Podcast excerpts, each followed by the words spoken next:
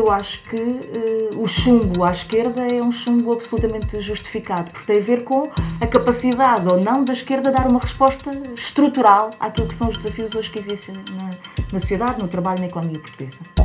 Mas, sobretudo, uh, exibiram, digamos, uma certa, um certo posicionamento que era, bom, ou é isto, ou vamos para eleições e provavelmente libertamos-nos desta situação que estamos a viver neste momento para poder impor uma outra política. Eu sei que é muito difícil e é muito perigoso para um partido fazer, dizer estas são as minhas três condições. Vai ser um grande desafio, acho que vai ser, vão ser as eleições mais importantes para a esquerda nos próximos anos. Olá, estamos no Megafone, podcast do Abril Abril. Vamos abordar uh, a crise que decorre do chumbo do orçamento e a convocação de novas eleições para o dia 30 de janeiro. Connosco estão Ana Drago, socióloga, Ricardo Paz Mamed, economista, Vasco Cardoso, da Comissão Política do Comitê Central do PCP. Bom, vamos ver se resolvemos aqui a crise e, e começaria por uma primeira pergunta ao Ricardo Paz Mamed. Pensa que o chumbo por parte dos partidos de esquerda do orçamento foi se justifica em relação à não aprovação das propostas dos partidos mais à esquerda? Eu não percebi a pergunta. Vamos ter. O PCP e o Bloco de Esquerda fizeram bem em não aprovar o orçamento proposto pelo PS? As razões dos partidos dependem de uh, critérios muito diferentes que pessoas que não fazem parte desses partidos não estão em condições de julgar. Uh, se a pergunta fosse faria sentido aprovar este orçamento tal como ele estava proposto, uhum. há bons motivos para dizer que sim, mas também bons motivos, eu diria muito bons motivos para dizer que não. Uh, e dos motivos que eu diria para dizer que não são, em primeiro lugar, o histórico nós temos uh, seis anos de orçamentos que foram o contrário das contas certas, na medida em que aprovava-se uma coisa e executava-se outra. Uh, para além das questões uh, meramente orçamentais, há questões políticas relevantes que ao longo dos últimos anos marcaram, do meu ponto de vista, alguma quebra de confiança entre aqueles que durante estes anos todos foram uh, apresentados como parceiros políticos e me parece claro que há algum tempo que não eram enquanto tal. E acresce também que este orçamento, tal como estava proposto, apesar de todas as parangonas que se tentaram fazer, era um, um, orçamento muitíssimo contido. E, portanto, se eu vou julgar uh, tudo que era a esperança de transformação que continha a proposta do orçamento, eu não a vejo. Basta pensar que o principal tópico que o, que o governo fez para vender o orçamento como bom orçamento são as, todas as medidas dirigidas à, à infância que uh, valiam menos de metade daquilo que era uh, o, os, os, privilégios que eram dados às empresas em termos de investimento, sendo que toda a gente parecia acreditar que este orçamento não dava nada às empresas. Isto dá para perceber um bocadinho o alcance do que estava, do que estava aqui em jogo. Uh, Parece-me que os orçamentos têm de ir avançando e eu não faço questão que cada orçamento seja uma transformação radical um, na, na, nossa sociedade. O que me parece fundamental é que cada passo uh, importante que se dá na Assembleia da República, e não só, aponte claramente um caminho. E o que me parece é que não era nada, para mim, não é nada claro qual é o caminho que o, que o Partido Socialista pretende seguir nos próximos anos um, seja do ponto de vista das questões mais orçamentais, seja daquilo que são os problemas fundamentais que eu vejo em áreas como a saúde, mas também como a educação, como a justiça, como a distribuição dos rendimentos. Uh, mas também o caminho que prevê, do ponto de vista do modelo de sociedade, de equilíbrio de poder negocial entre trabalhadores uh, ou sindicatos e, e associações patronais. Portanto, há vários elementos aqui que me fazem pensar que estamos num momento de grande falta de, de clareza. E perante uma conjuntura que vimos de uma pandemia que ainda se mantém, isso tendo sido o, país que menos, dos países que menos investiu em relação às consequências, não no Serviço Nacional de Saúde, mas às consequências sociais da pandemia, não seria de esperar um orçamento socialmente mais redistributivo? O orçamento não era uh, um orçamento que caminhasse no sentido negativo a proposta de orçamento estava em cima da mesa, na maior parte da, das áreas, dava passos nas direções certas. Para mim, o problema não está aí. O problema está que esses passos nas direções certas eram, em muitos casos, demasiado simbólicos. E quando são demasiado simbólicos, tendo em conta a história que nós temos dos últimos anos, em que o que se aprova não se cumpre, isto uh, associado a uma ideia de que não está claro hoje para onde é que o PS no governo quer caminhar, faz-nos pensar que a perda que temos com não aprovar este orçamento não é uh, particularmente grande. E se calhar há ganhos. Pode haver ou não, há riscos.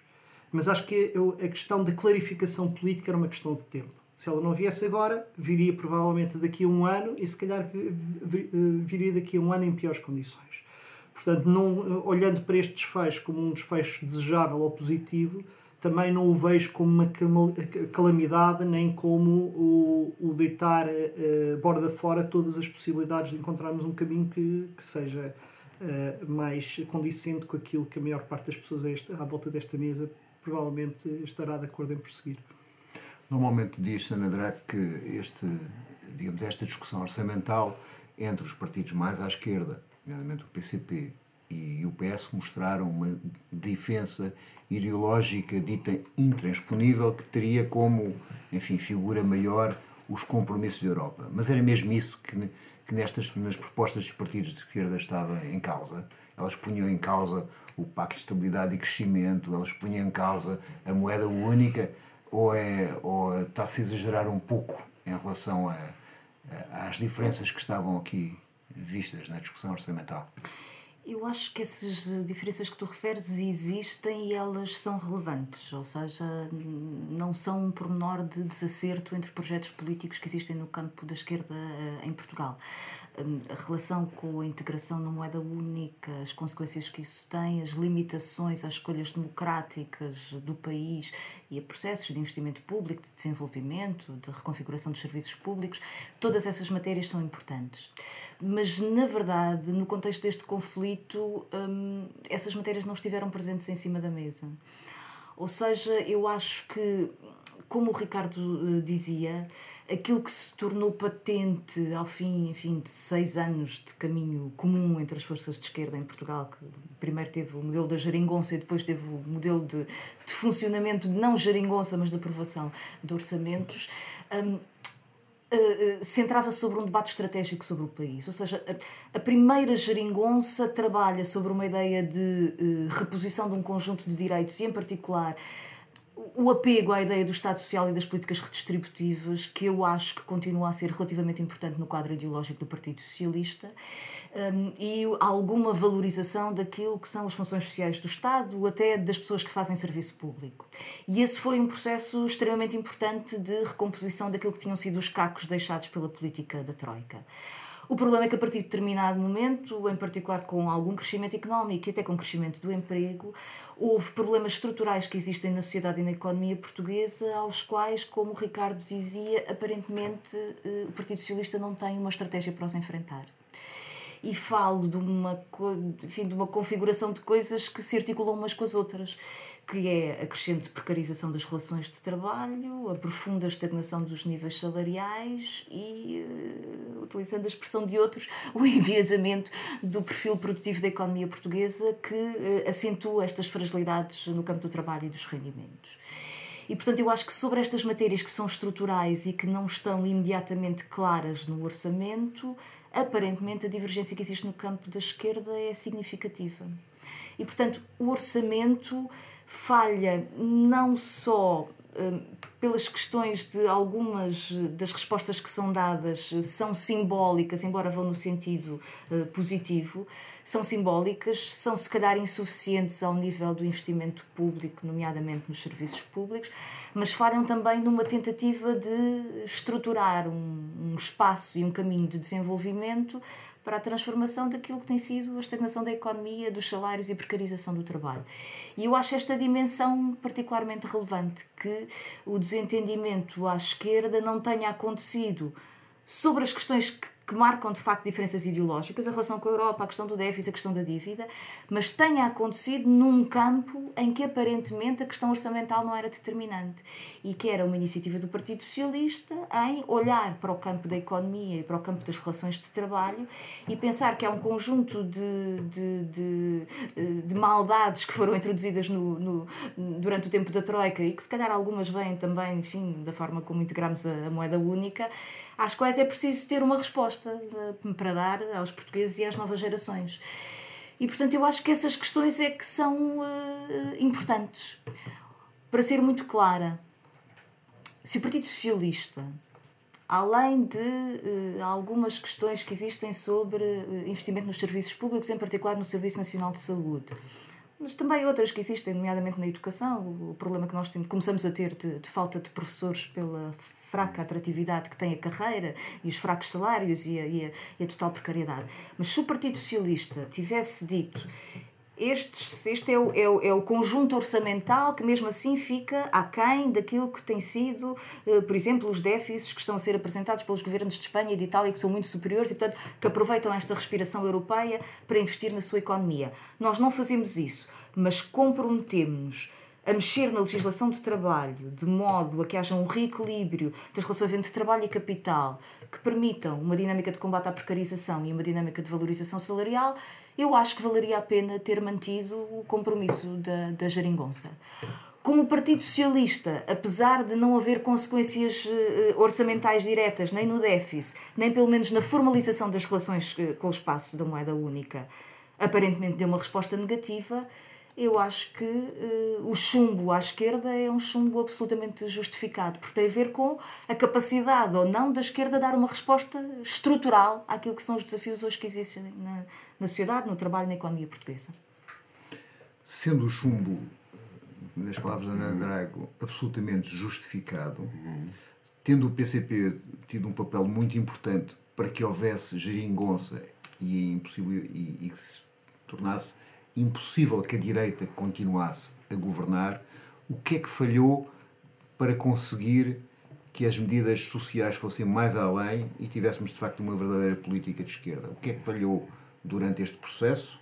Há muita gente que fala que era necessário um documento escrito que uh, era, é preciso compromisso. Para nós basta a palavra. A sim, palavra. sim.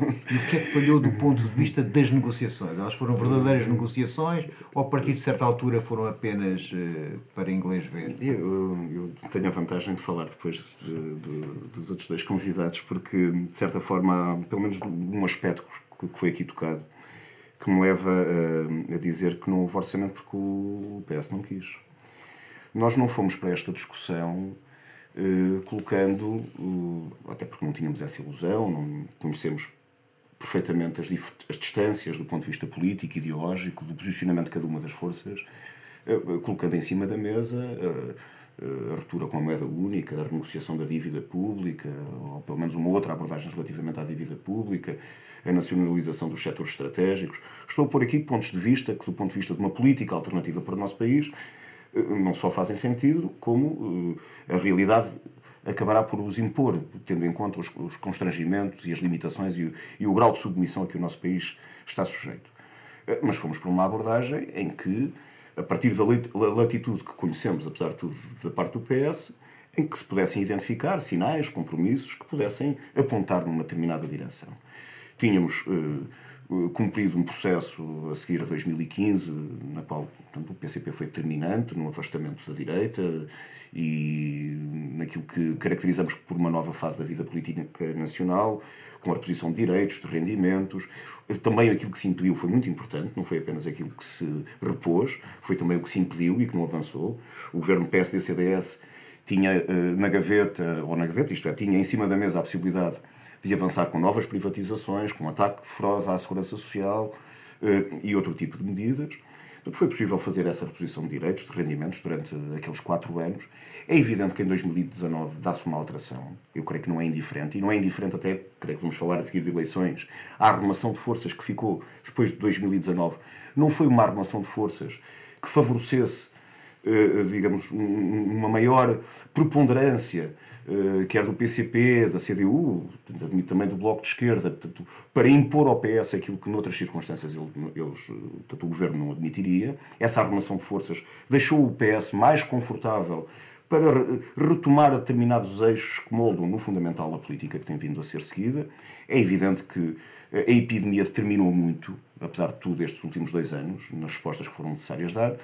Chegamos a 2021 eh, com uma exibição de recursos que eu creio que não é eh, pequena, portanto, a propósito dos fundos comunitários existentes, eh, a bazuca, não é? a ideia de uma alteração estrutural na vida portuguesa que estava aí ao virar da esquina. Foi neste contexto que o próprio PS fez as eleições autárquicas, com uma latitude do ponto de vista de déficit orçamental que não está, eh, digamos, comprimida nos 3% e, portanto, com, apesar de tudo, com alguma folga que outros países até aproveitaram, e mesmo perspectivas de crescimento económico, que, como sabemos, arrastam consigo maiores receitas fiscais, maior capacidade também de investimento, e, havendo recursos, havendo problemas que estavam identificados, alguns deles acumularam-se, outros não tiveram resposta pelo arrastamento de soluções que foram inscritas em orçamentos anteriores e que, pura e simplesmente, não tiveram andamento e colocámos ao Governo um conjunto de aspectos de, de âmbito mais geral, uns com expressão orçamental e outros para lá do orçamento, a partir dos problemas do país. Bom, as respostas que vieram, eh, em muitos casos, digamos, não, não foram ao encontro nem desses compromissos, nem desses sinais que sinalizámos, mas, sobretudo, eh, exibiram, digamos, uma certa, um certo posicionamento que era, bom, ou é isto, ou vamos para eleições e provavelmente libertamos-nos desta situação que estamos a viver neste momento para poder impor uma outra política. Isso é particularmente visível na fase mais derradeira da discussão com o Governo, onde questões como, por exemplo, o Serviço Nacional de Saúde, não se vai responder ao problema do Serviço Nacional de Saúde, designadamente à fixação dos seus profissionais, com normas programáticas no orçamento, ou há medidas que a partir do dia 1 de janeiro, e vamos ver se, mesmo que fossem adotadas a partir do dia 1 de janeiro, eh, iremos ver se eram, se ainda iriam a tempo eh, capazes de fixar, de valorizar carreiras, de valorizar remunerações, capazes de fixar profissionais, médicos, enfermeiros, outros profissionais de saúde, ou então a cavalgada que está neste momento a ser, que estamos a assistir por parte dos grupos económicos do setor do negócio da doença, junto dos profissionais de saúde, poderá levar a que daqui por um ano ou dois eh, aquilo que conhecemos hoje do Serviço Nacional de Saúde, que tão importante foi durante o período da pandemia, eh, pura e simplesmente eh, possa não existir. Isso não era compatível com o arrastamento de medidas. E o mesmo relativamente aos salários. Nós demos uma grande centralidade ao problema dos salários. Pode-se falar em combate à pobreza infantil, em combate à pobreza energética, em combate à pobreza. Isto aparece, aparecem agora estas formulações. Não há solução para os problemas nacionais ser uma política de aumento de aumento dos salários nas, nas três componentes que eram possíveis de ser discutidas neste momento.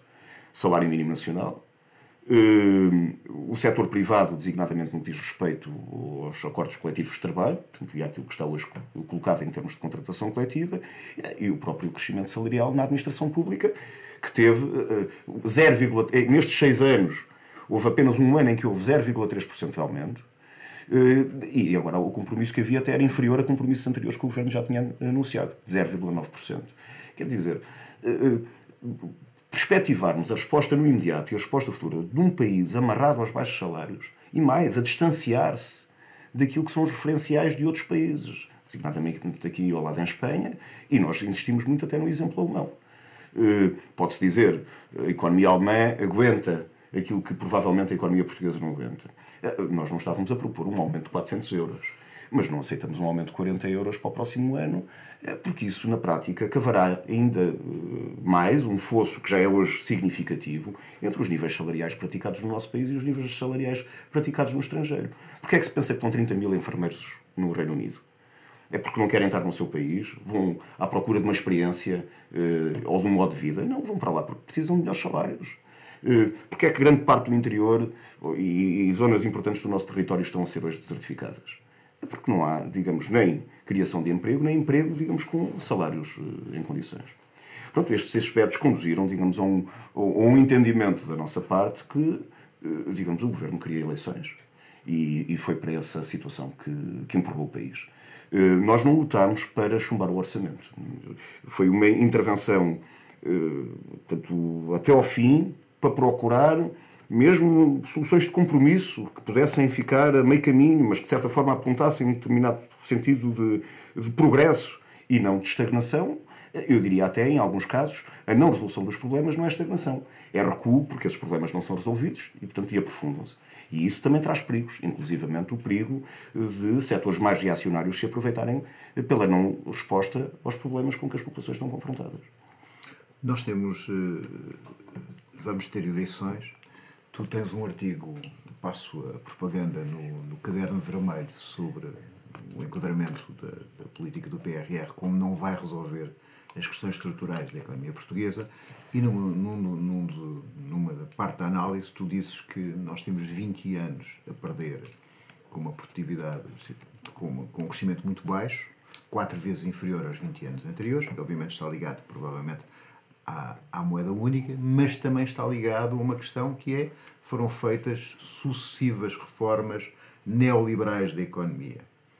Nós vamos neste momento a eleições, o Serviço Nacional de Saúde todos os dias aparece como não, não conseguindo, depois de responder à pandemia, fugindo, fugindo médicos, enfermeiros, não está a funcionar, etc. Quais são as probabilidades do eleitorado perceber a situação da necessidade de defesa dos serviços públicos e de não apostar ainda mais em soluções e em partidos que propõem como receita a mesma receita que foi feita nos últimos 20 anos? Não sei, vamos ter de ver e temos três meses para trabalhar eh, para que para que isso não caia só aos trambolhões, não é? os resultados eleitorais. Eu tenho a percepção de que existe na sociedade portuguesa, ainda em boa parte da sociedade portuguesa, não em toda, ainda uma memória muito viva do que foi um, os tempos da Troika. Uh, e as pessoas, para além disso, isto afeta alguns grupos da população, por exemplo, acho que entre os pensionistas há uma ideia clara de que, da forma como se trata os salários das pessoas e as pensões das pessoas como se fosse uma variável de ajustamento Acho que foi um período vivido com um grande trauma por parte das pessoas e as pessoas uh, sentem hoje, já sentiam na altura, mas sentem ainda mais hoje que aquilo não tinha de ter sido como foi. Um, acho que a pandemia veio facilitar o trabalho daqueles que alertam para a importância de ter um Serviço Nacional de Saúde robusto e até um, um sistema público de, de educação que tenha capacidade de responder a situações destas. E acho que nesse sentido o trabalho está. Nós alertamos para um problema que é aquilo que hoje se está a verificar no Serviço Nacional de Saúde em relação aos seus profissionais e a, e a, e a tentativa como os grupos privados se estão a organizar para capturar mercado ao SNS, hoje, embora com um delay, né, com algum atraso, está claramente em curso essa dinâmica relativamente Sim, há, muito tempo, ao, há muito tempo que há 20 anos há 20 anos que isto está a educação teve um entrave para o bem eh, e para o mal. Durante a crise as pessoas houve muita gente da classe média da última crise que retirou os filhos de, de colégios privados. Isto aconteceu ao mesmo tempo em que tinha havido um investimento muito grande na infraestrutura e do ponto de vista de status social houve muita gente. E o prestígio das universidades privadas depois também durante Isso também ajuda, mas ao nível da escola é um bocadinho diferente. Mas em qualquer caso, hum, eu estava a dizer que eu acho que uh, para alguns segmentos da população hum, o nosso trabalho felizmente é menos difícil do que noutras circunstâncias. Isto é, a direita, continua, a direita liberal continua a ter uma dificuldade muito grande em dizer o nosso projeto para o país é aquilo que as pessoas querem. Nós ainda não chegámos aí, não chegámos ao ponto, para lá estamos a caminhar na área da saúde, estamos a caminhar para isso. Na educação houve alguma, algum eh, desacelerar dessa trajetória, mas se continuarmos por aqui é uma questão de tempo. Mas a direita liberal vende aquelas ideias da liberdade de escolha, que o Estado não tem de fornecer, o Estado só tem de financiar e, portanto, criar mercado, deixar que o mercado funcione. Uh, nós poderíamos estar numa situação muito mais difícil de fazer o debate pela hegemonia ideológica do que, do que estamos efetivamente. Agora, há outras uh, partes da população onde isso não acontece. Acho que há uh, vastos segmentos da população, há uma percepção de contraste entre as zonas uh, metropolitanas e o resto do país, há uma noção de pessoas que têm, têm salários particularmente baixos e situações de emprego particularmente difíceis, Há muitas pessoas que têm pequenos negócios que vivem, que sentem que entre o que têm de pagar de impostos e segurança social face àquilo que são os eh, milhares de milhões em paraísos fiscais e, e, e os grandes escândalos dos banqueiros sentem uma revolta enorme e não sentem resposta nenhuma a essa revolta. E depois há uma coisa que eu acho que devia uh, preocupar particularmente a esquerda, que é a juventude.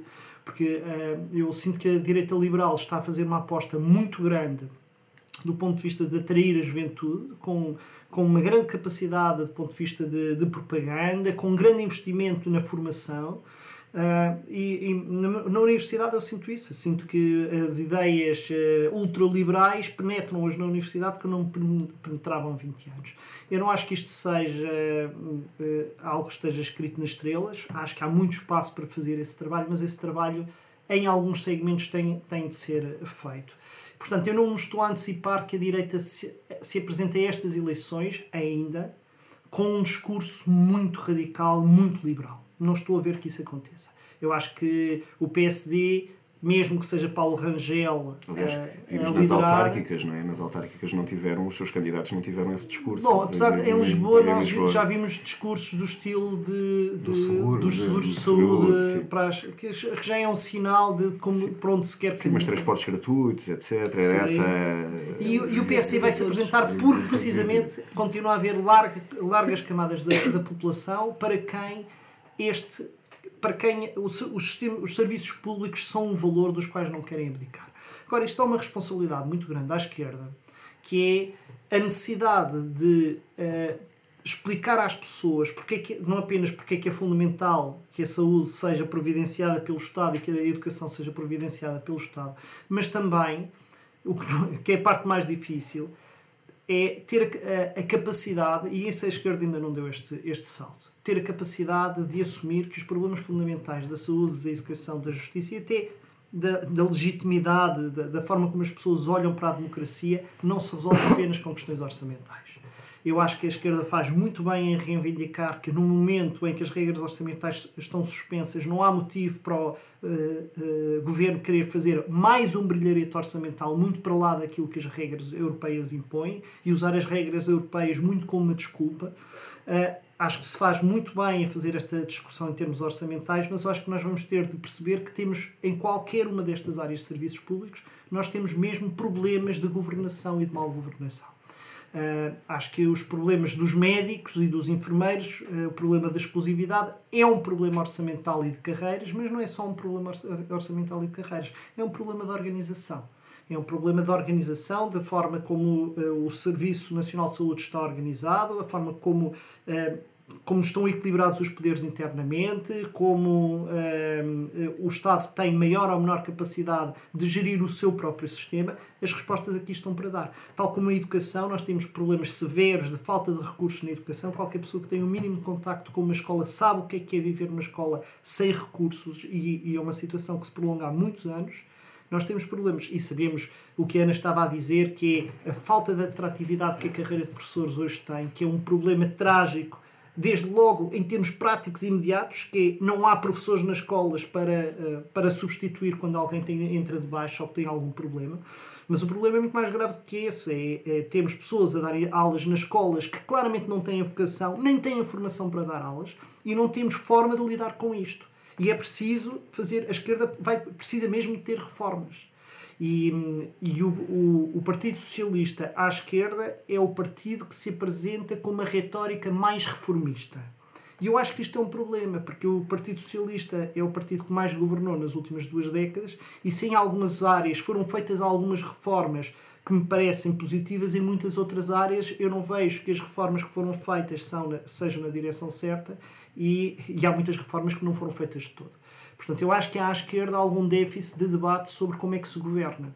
E neste momento isto é algo muito. é difícil de gerir, porque o Vasco dizia, e eu dou-lhe toda a razão, a esquerda não pode deixar o espaço de protesto à extrema-direita, à direita radical não pode fazê-lo, mas ao mesmo tempo, se abandona o espaço da governação e da boa política, vai estar a deixar a todo outro espaço político, e em particular ao centro, a forma de como se governa aqueles eh, sistemas e serviços que nós achamos que devem continuar a ser públicos. Para continuarem a ser públicos, nós precisamos de saber como os governar.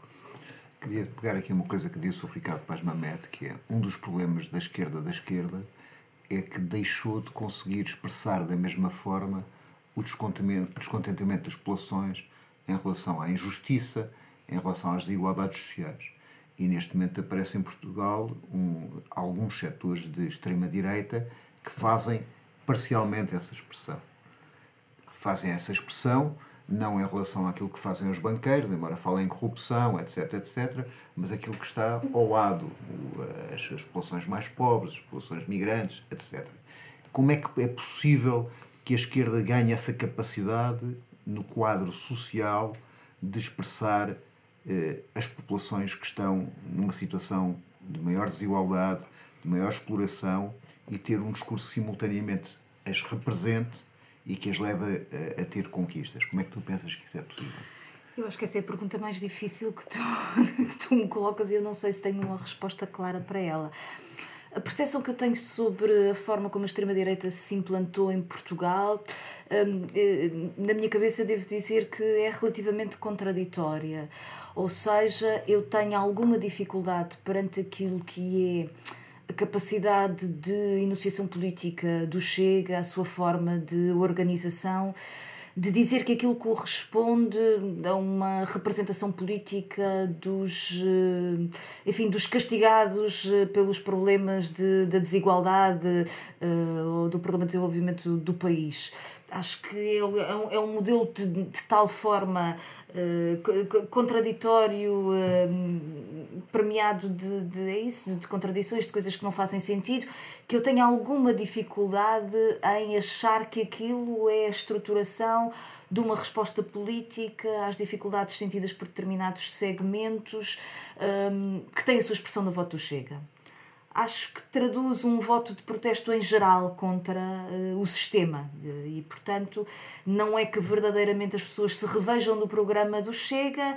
utilizam naquele momento o voto ou aquele tipo de discurso como a enunciação de uma raiva social um, e tenho dificuldade em perceber como é que aquilo se configura. Agora, acho que há uh, um problema estrutural na sociedade portuguesa que, se não for respondido, pode ser que a extrema-direita o consiga configurar em termos de espaço político mais sério. Que é, eu chamaria de classes trabalhadoras despolitizadas ou classes médias baixas um, que se sentem uh, excluídas das respostas políticas. Ou seja, pessoas que. Como se costuma dizer, nem são suficientemente pobres para ter acesso a um conjunto de prestações sociais que de facto só respondem a segmentos muito empobrecidos, nem são suficientemente, nem têm rendimentos suficientes para poder cuidar da sua vida sem necessitar de uma resposta pública ou de rendimento. E, portanto, há, acho que, enfim, como na história europeia do século XX, uh, o fascismo começa sempre pelas classes médias baixas uh, e pode-se expandir para outros segmentos. E, portanto, a necessidade de uh, gizar uh, políticas sociais que sejam de matriz universalista, ou seja, para todos, acho que é uma questão absolutamente determinante. Por exemplo, uma das coisas da, da geringonça que ainda hoje eu estava a conversar e que eu não julgava ser possível no meu tempo de vida, é, por exemplo, a ideia dos manuais escolares serem gratuitos para, para toda a gente. Ou seja, não haver constantemente no acesso a serviços públicos, a prestações sociais, a determinado tipo de apoios, aquele escalonamento que vai partindo das pessoas em fatias de rendimento e que, em geral, só permite de facto ter consequências em segmentos muito empobrecidos. É o mesmo também acontece, nomeadamente, com o abono de família, em que a partir de determinado ponto, para isso, para classes médias baixas que já lutam com a dificuldade de ter uh, acesso à habitação uh, e rendimentos baixos e pagar a conta da luz. Uh, o abono de família verdadeiramente não lhes resolve o problema de sustentar os seus filhos. Já a questão das creches, sim. A habitação e as creches hoje em dia são uma das questões determinantes nas jovens famílias uh, no que toca a ter filhos e à perspectiva de ter filhos. É como é que conseguem ter um quartos para as crianças e como é que conseguem nos primeiros anos de vida fazer face uh, ao pagamento das creches. E portanto, este eu acho que é uma das políticas determinantes e isso significa uma viragem na, nas formas de governação do Estado e nas formas de redistribuição que precisa regressar há 20 anos atrás. E portanto, ter políticas é isso, de matriz universalista que respondam a todos e às necessidades eh, de todos. Depois há um discurso político que é preciso construir e ir marcando. E eu acho que a esquerda o tenta fazer. É óbvio que a partir do momento em que a esquerda faz o acordo da geringonça e em que há algumas respostas de reposição de rendimentos, parte significativa da conflitualidade social foi amortecida ao longo dos últimos anos. Eh, em particular também porque nós cada vez mais estamos eh, dependentes de uma configuração sindical que é muito forte nos funcionários públicos, nos setores da administração pública e dos serviços públicos e que está a ter uma crescente dificuldade em se implantar no campo no trabalho do setor privado. E eu acho que isso está relacionado, obviamente, com os mecanismos de desvalorização da representação dos trabalhadores da legislação do trabalho. E, portanto, era preciso criar aqui uh, a capacidade de que, nomeadamente nessa representação de trabalho e de sindicatos do setor privado, houvesse o reequilíbrio das relações, de modo que, a que haja ganhos e haja formas de representação e de protesto e de luta social que possam ter consequências e que possam ser ganhadoras, não é? Uh, na verdade, o Ricardo falava aqui sobre sobre a direita e a sua capacidade de uh, fazer difusão uh, ideológica e representação política. Eu acho que o discurso da direita nestas eleições vai ser muito semelhante àquele que foi o de Carlos Moedas, que é a ideia de uh, é, a ideia contrária à Troika, é, é o dar tudo a todos, não é? Como, como foi feito em, em Lisboa. É, para os mais velhos eh, promete-se um seguro de, de, de, privado no campo da saúde, para os mais novos uh, os transportes gratuitos, para os mais jovens uh, a redução do IMI e, portanto, eu acho que a direita não vai apresentar imediatamente aquele que é o seu programa implícito vai ser a ideia de que uh, a diminuição da despesa pública e dos serviços públicos e a contratação com privados, como, como o Ricardo dizia, os cheques em si, nos cheques de saúde, são a resposta para as dificuldades que as pessoas estão a viver.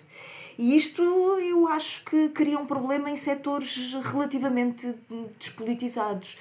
E portanto, o que é que nós precisamos? Eu acho que precisamos de, à esquerda, iniciativa política, ou seja, capacidade de, no campo político, à esquerda do Partido Socialista, ter iniciativas políticas programáticas que sejam muito claras sobre aquilo que estão a, a definir. É assim, para haver um governo de esquerda, há três, quatro condições: Serviço Nacional de Saúde, salário mínimo e legislação do trabalho, e é isto que conta para um governo de esquerda. E essa iniciativa tem que ser dada como capacidade uh, de mobilização.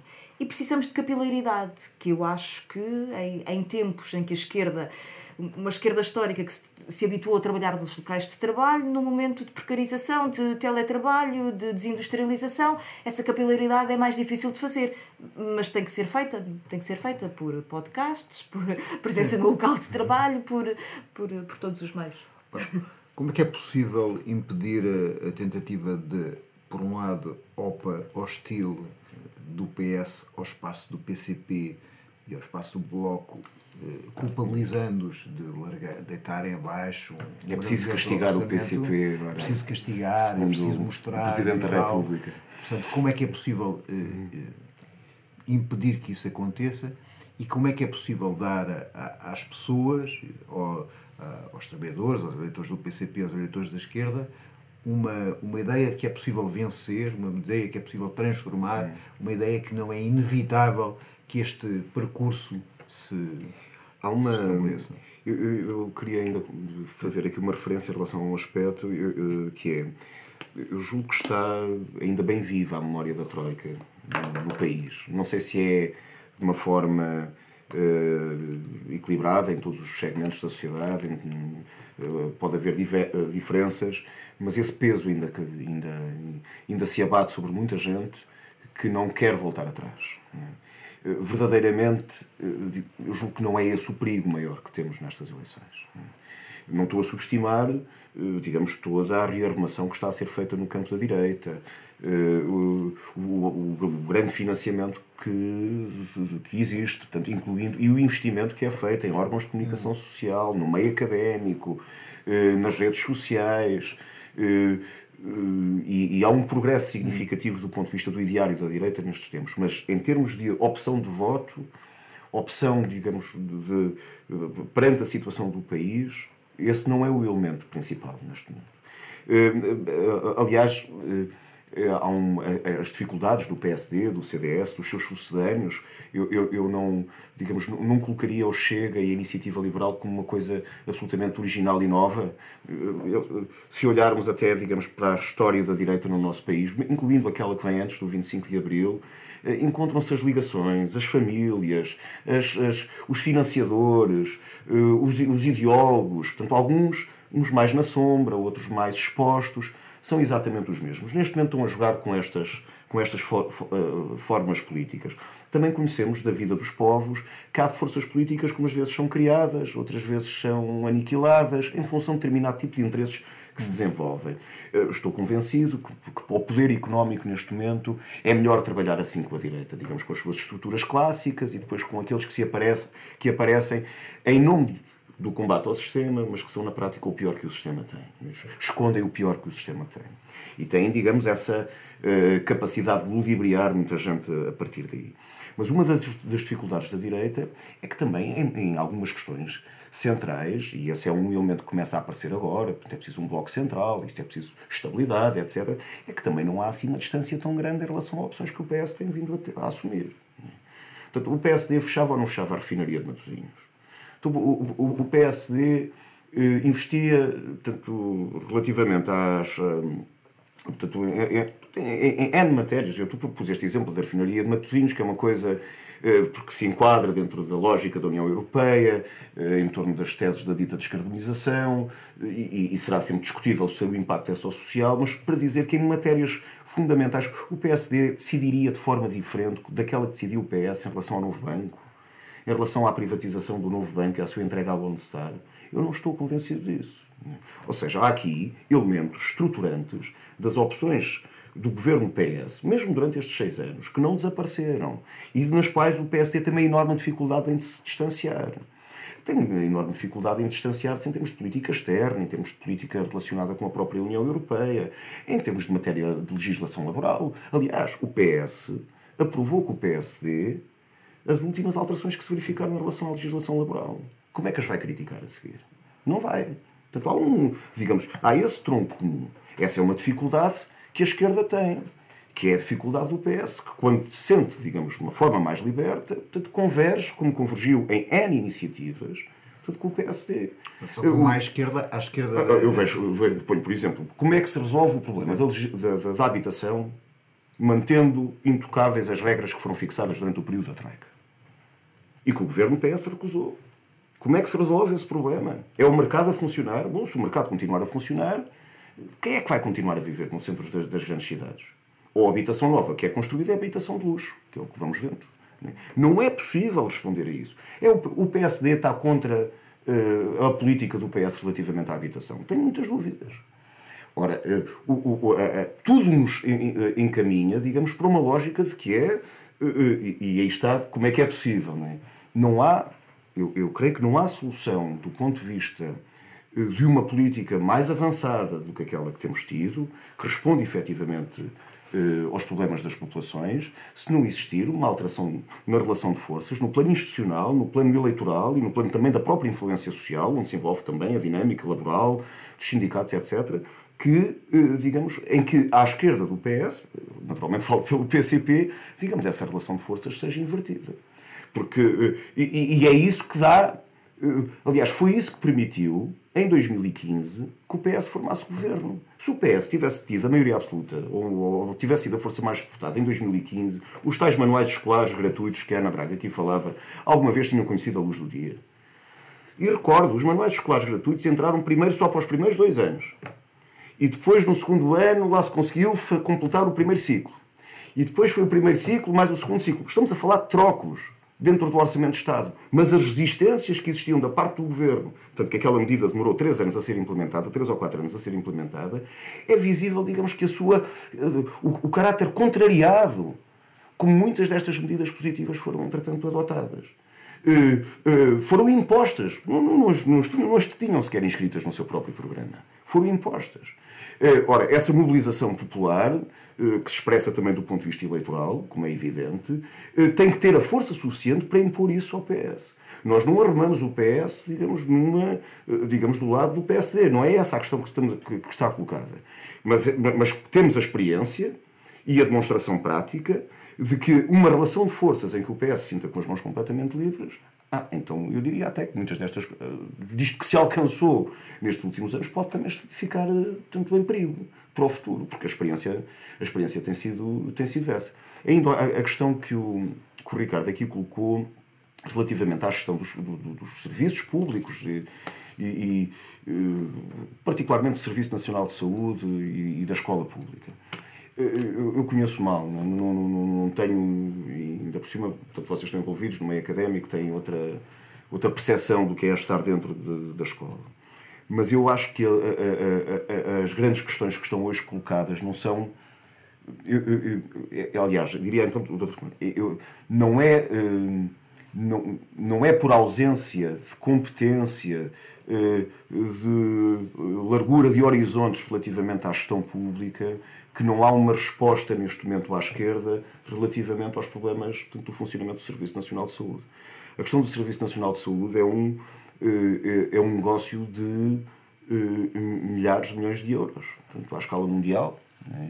Eu creio que foi uma senhora eh, que até fez uma, uma senhora ligada ao, ao, ao grupo Champalimau que fez até uma referência que era o negócio mais. Não foi a Champalimau, foi da Luz. É da Luz, foi do grupo da Luz. A, a, a, frase foi um, descuido, não é? Mas é um descuido, agora é, é uma pena não ter aqui a, frase, mas é um descuido que, que a senhora dizia, que na prática eh, falava com o seu entusiasmo todo para a alta rentabilidade que o negócio da saúde pode vir a ter. É isso que está neste momento em causa. O SN... Só ficava atrás do negócio das, das armas. Das armas. armas Eu acho que é isso que está neste momento em causa. É isso que está neste momento em causa. Travar essa, essa opção neste momento eh, só pode ser feita pelo robustecimento do Serviço Nacional de Saúde. É isso que garante que o direito à saúde não esteja dependente dos euros que cada um tem na sua conta bancária. Só isso é que garante, digamos, que as populações, como aquelas que se juntaram a semana passada, isto só para dizer que há lutas que se continuam a desenvolver, eh, independentemente do quadro social eh, tanto muito contaminado pelas eleições. As populações que se juntaram na segunda-feira passada, em São Bartolomeu de Messinos, à porta do Centro de Saúde, mais de 100 utentes que estavam ali, e os seus autarcas, etc. Porque não há médico de família, porque se há uma baixa no médico de família, Portanto, não há consultas, porque os exames são adiados, porque as cirurgias são adiadas, porque as pessoas têm a percepção de que a sua própria vida fica dependente da ausência de uma resposta em relação, em relação aos serviços, ao, ao serviço público. Isso não é um problema de gestão, é um problema de investimento e de travar esse saque. É que, ainda por cima, em relação ao Serviço Nacional de Saúde, o que ainda é mais perverso, eles vão, os grupos do negócio da doença vão ao SNS buscar os profissionais com, dinheiro, com recursos públicos. É porque são depois pagos por recursos públicos. Eh, eh, e, e, e, e o esquema está montado assim. Dizia uma, uma camarada minha, portanto, numa semana, no Hospital de Portimão, levaram um, um médico anestesista, um médico, um ortopedista e um dermatologista. As, em algumas áreas de especialidade dentro dos, dos, hospitais estão a ficar desertas de especialistas. É, e depois fica, digamos, as populações são empurradas para ir para o privado porque não, não tem alternativa. É evidente, o, o, o, Ricardo tem razão numa coisa, que é, se isto chegar a um determinado ponto de ruptura, as pessoas convencem-se que é mais fácil terem um cheque uh, saúde, não é? um cheque cirurgia, como já existe, mas um cheque para ir ao, ao, ao, ao privado, porque entretanto uh, aí, apesar de tudo, se resolve. Ainda por cima, com, a, com, em alguns casos, com a perversão que é a utilização da ADSE, também nesse nesse esquema que se transformou num grande financiador uma, do SNS. Só uma última pergunta que vocês têm que responder 30 segundos cada um para, na, para nós cumprirmos o nosso horário draconiano, que é é possível sair destas eleições eh, com um governo a fazer uma política de esquerda e mais à esquerda e quais são as condições eh, mínimas para isso acontecer, tanto do ponto de vista político quanto do ponto de vista programático. Mas 30 segundos para cada. O silêncio E na não sala. vale dizer que é preciso um milagre. Não, não é. Não é, necessário, é- necessário. não é preciso um milagre, seguramente. não é? Sim. Isso não é, não é preciso um milagre. Haja soluções para o país, eh, haja disponibilidade para responder àquilo que são problemas como estes que aqui identificamos e essas soluções encontram-se. É evidente que as condições para fazer essa discussão dependem muito da armação de votos que se venha a verificar nas próximas eleições. Uma armação de votos que meta, digamos, os ovos todos no cesto do PS, que cria muito mais dificuldades a isso. Uma armação de votos Portanto, que, apesar de tudo, crie outras condições de equilíbrio, ah, isso dá outras, dá outras possibilidades para se responder aos problemas dos salários, aos problemas de- do emprego, aos problemas dos serviços públicos. Estão a procurar criar a ideia de que isto eh, eh, de que acabou. Portanto, acabou, não há mais nada. Portanto, isto foi uma experiência de seis anos, etc. Eh, O próprio Presidente da República, na mensagem que faz, procura projetar essa ideia de que acabou, de que não há mais nada para ninguém. Portanto, isto eh, tem uma segunda intenção. né? Eh, Mas o que, queremos, o que eu quero aqui sinalizar é que não. né? Se houver respostas para os problemas do país, porquê é que não, porquê é que não há de haver convergência? Depois o grau de compromisso. Depende do grau de convergência, como sempre, mas, mas, não, mas não, não, se pense que não há possibilidades de responder aos problemas do país. Portanto, da parte do PCP, eu creio que isso é, é claro e é nesse, é nesse caminho que vamos procurar trabalhar. Eh, Se é um, respo- se é um compromisso mínimo, bom, a gente precisa de respostas máximas neste momento em relação a tantas matérias eh, que tenho sempre dificuldade em, eh, digamos, construir a coisa em torno de padrões mínimos. Mas tenho a certeza absoluta de que se houver, digamos, disponibilidade e uma relação de forças que o permita, de que eh, não, não é preciso voltar para trás. Bom, Eu, eu diria que hum, era bom estabelecer algumas prioridades, ou seja, eu acho que as diferenças políticas que existem no espaço da esquerda existem e, e ainda bem, elas são a riqueza da esquerda e há, há, há muita história para trás. Acho que seria bom haver uma clareza no discurso público que é feito pelas diferentes forças sobre a disponibilidade de construir um governo à esquerda. Creio que as sondagens que saíram agora, com, já com as consequências do orçamento, mostram que esse espaço político continua a existir, ou seja, de pessoas que continuam a rever-se na ideia de que uma articulação à esquerda cria um governo capaz de dar respostas melhores ao problema do país. Acho que para criar esse horizonte de governo de esquerda é bom definir um conjunto de prioridades, ou seja, sobre aquilo que é a matéria fundamental para esse entendimento.